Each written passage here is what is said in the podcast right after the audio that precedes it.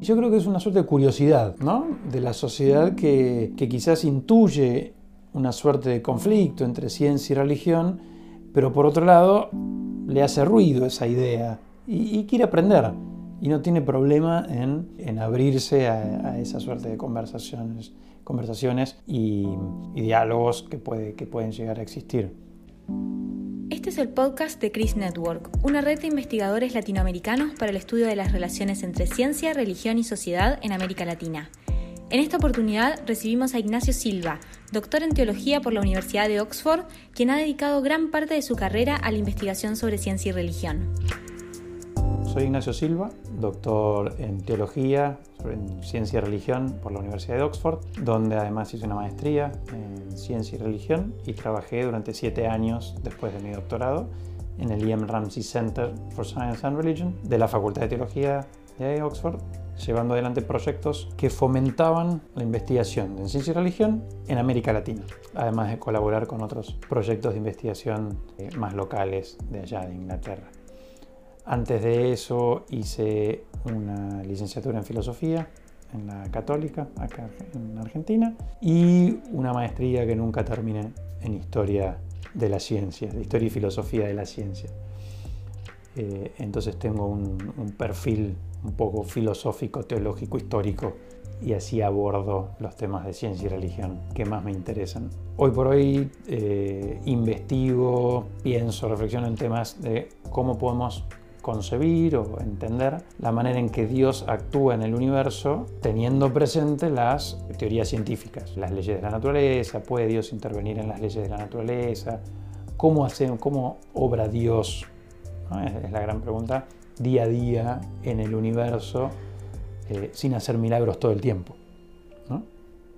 Esa es un poco la pregunta que intento responder, no sé si demasiado satisfactoriamente, pero pero al menos lo intentamos. En América Latina, ¿qué tan desarrollado está este campo de investigación sobre relaciones de ciencia y religión eh, y su impacto incluso en la sociedad y en la teología?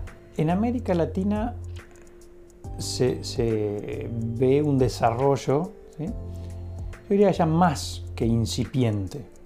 No, hay, muchos grupos en, en toda la región, desde México, en Perú, en Brasil hay muchísimos, en Colombia, en Chile, aquí en Argentina, en los que ya hace unos cuantos años que se viene trabajando ciencia eh, y religión, ciencia y teología.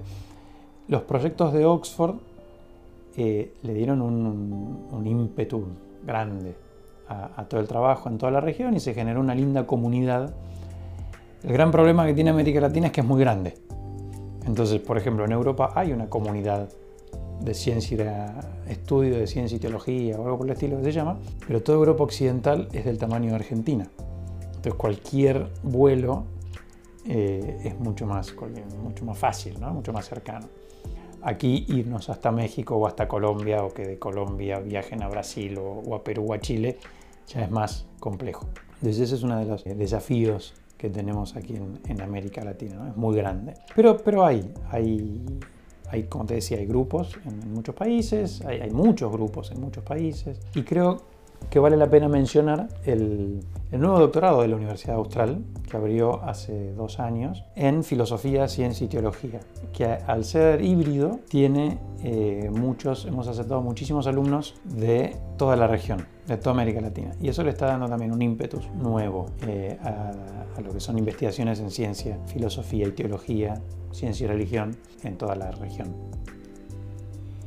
Y más allá de la, tamaño de la región, o quizás favorecido por el tamaño de la región, ¿hay muchas diferencias culturales entre las áreas de América Latina en estos temas que puedan afectar cómo se estudia la relación de ciencia y religión? Sí, sí, sí, sí, muchísimo. En primer lugar, hay muchas maneras de abordar ciencia y religión, ¿no? desde el punto de vista sociológico, antropológico, filosófico, más teológico. Así que eso depende del enfoque del investigador, de, dónde venga. Pero también en Brasil, por ejemplo, se ven muchísimas investigaciones más antropológicas sobre cómo, por ejemplo, grupos indígenas eh, trabajan, no es la palabra, ¿no? pero eh, relacionan su concepción religiosa y natural del mundo. ¿no? Que a veces son una cosa sola, que tienen conocimiento de la naturaleza y una mitología que, que, van de la mano. En lugares quizás como México, donde la Iglesia Católica es más predominante, bueno, se hacen trabajos más teológicos sobre cómo las ciencias naturales pueden aportar luz para entender diversas doctrinas teológicas. Aquí que tenemos una tradición filosófica fuerte, no quiero decir con eso que en México no la tengan, ¿no? pero aquí existe una religión filosófica fuerte, se busca generar puentes entre filosofía y religión, desde la, entre ciencia y religión desde la filosofía. Entonces sí, hay, hay ciertos caracteres propios, aunque también hay una, una suerte de unidad, ¿no? La teología católica en todo lo que es América Latina es muy fuerte, con lo que sí hay, hay, un hilo conductor eh, a través desde México hasta Chile y Argentina que va por ese lado. Pero por ejemplo, un ejemplo más, ¿no? Uruguay, es el país más secular de toda la región. Los que hacen trabajo de ciencia y religión hacen trabajo sobre todo mirando la, la sociedad secular en la que se encuentran. En cambio, países más religiosos como Brasil se abocan más a, a la religiosidad que a, los, a la secularidad de la sociedad. Entonces, por ese lado también van las diferencias. Y es un campo que tiene también investigadores eh, de distintos tipos de formación. ¿De qué áreas suelen venir y qué aporta este trabajo interdisciplinario? Hoy por hoy, en la región, en América Latina, hay sobre todo filósofos y teólogos o algún que otro científico, un físico, un biólogo quizás, que se interesan por los temas teológicos. Bueno, en la Universidad Austral tenemos eh, desde las ciencias sociales, ¿no? Un grupo muy lindo trabajando en esto, que hace investigación sociológica sobre ciencia y religión. ¿Qué, qué piensa la gente en la calle, por decirlo así, los diferentes grupos sociales sobre ciencia y religión? Pero quizás hay algún otro grupo en Brasil que hace este tipo de trabajo, pero no, no en diversos países. Por lo general son todos filósofos y teólogos, hoy por hoy, en América Latina. En otros lugares del mundo, sí, hay, hay, hay físicos, hay biólogos, hay antropólogos, hay historiadores, paleontólogos, eh, de todos, médicos y demás. Sí, sí, sí. Y en esa línea, ¿hay algo que América Latina, con sus particularidades como región, pueda aportar en el estudio de las relaciones de ciencia y religión en la región a los estudios a nivel mundial, a lo que ya se sabe o se estudia a nivel mundial?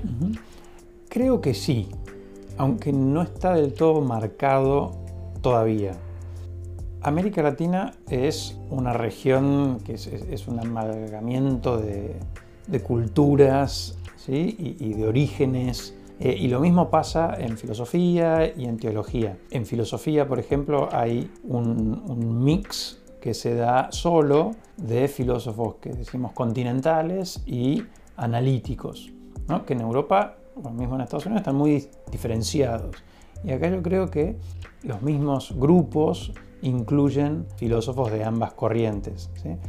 Dentro de la tradición católica también tenemos una tradición muy fuerte de lo que es el tomismo más clásico, que puede entrar en diálogo con cualquiera de las otras dos tradiciones que, que hablaba. Entonces me parece que hay una suerte de un crisol de tradiciones filosóficas y teológicas que no se da en otros lugares tan puntualmente. Entonces eso, no sé si ahora, pero en un futuro yo creo que puede resultar en algo muy interesante para la conversación global de, en ciencia y religión. ¿Qué diferencias tiene América Latina con otras partes del mundo? Creo que es esto que contás.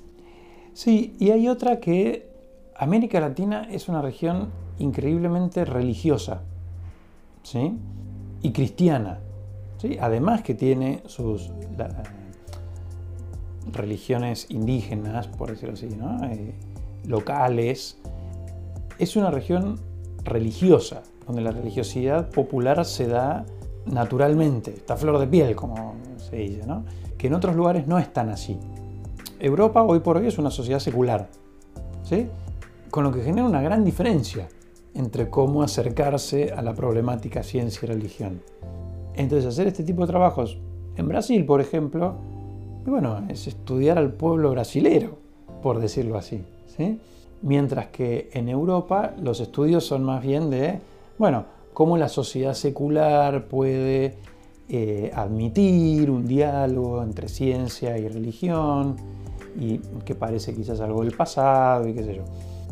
Algo que me llamó mucho la atención, tuve la oportunidad de participar de dos mesas redondas, una en Chile y una en México, hace unos años, dentro de unos eventos grandes sobre ciencia y sociedad.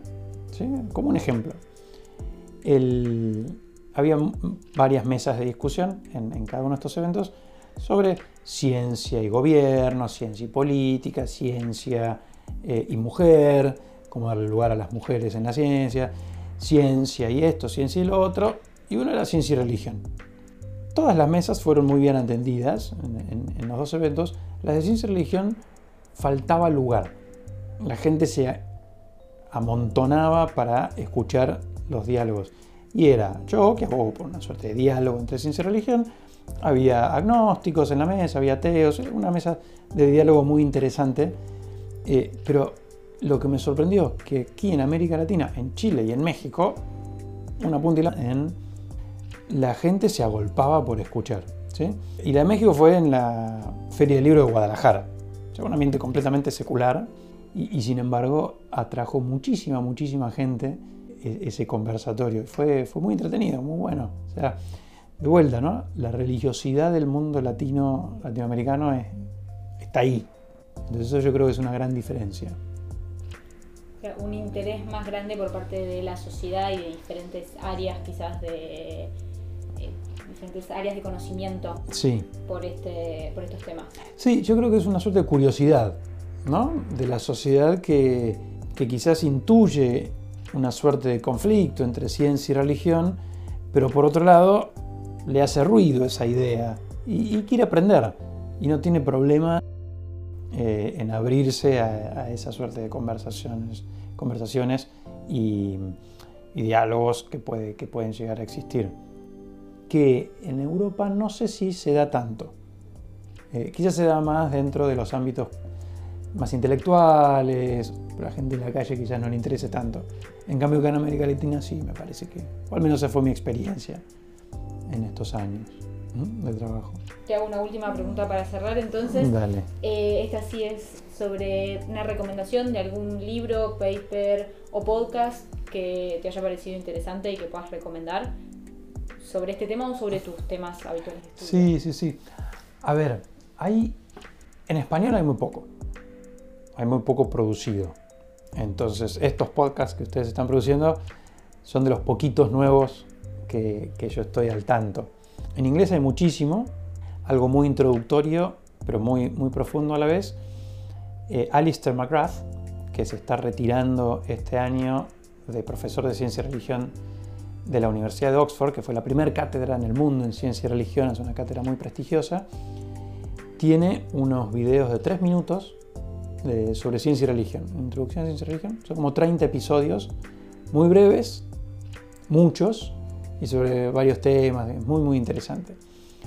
Algo quizás un poquito más avanzado, hay una serie que se llama Closer to Truth, que un profesor entrevista diversos profesores de diversos backgrounds y diversos ámbitos académicos eh, sobre las más diversas eh, cuestiones, preguntas, ¿no? ¿De dónde viene el universo? ¿Si Dios existe? ¿El origen del mal? Y, y demás. ¿no? Son las grandes preguntas, lo, que, lo, motiva. Y el título lo dice, ¿no? Closer to Truth, ¿no? como acercándonos a la verdad. Pero es, muy, muy interesante. Es, también es una serie de videos que andan dando vueltas por YouTube, que es muy, muy bueno. Y después ya en cuanto a libros, un poco más, eh, más avanzado, eh, hay un libro de profesor anterior de Ciencia y Religión de Oxford que se llama Los territorios de la ciencia y la religión, que repasa una historia de las nociones de ciencia y religión desde eh, los padres de la iglesia hasta el siglo XX. Eh, y va mostrando cómo esos territorios van, cambiando, ¿no? como, en un mapa, las fronteras entre países van, cambiando. Entonces va mostrando ese, ese desarrollo histórico, me parece que es muy, muy interesante desde una perspectiva más eh, desde la sociología, hay una profesora que está haciendo muchísimas encuestas alrededor del mundo, que se llama Elaine Eklund, eh, que seguramente la conocen aquí, y que tiene unos libros de divulgación, ahora no recuerdo los títulos, pero es como ¿en qué creen los científicos de Estados Unidos, en qué creen eh, los científicos alrededor del mundo. Y ahí le hace como entrevistas a 30 científicos en 25 países y qué sé yo. Y eso vale la pena también, es muy, muy bueno. Le agradecemos a Ignacio Silva por su participación. En la descripción de este episodio podrán encontrar las referencias a los materiales recomendados.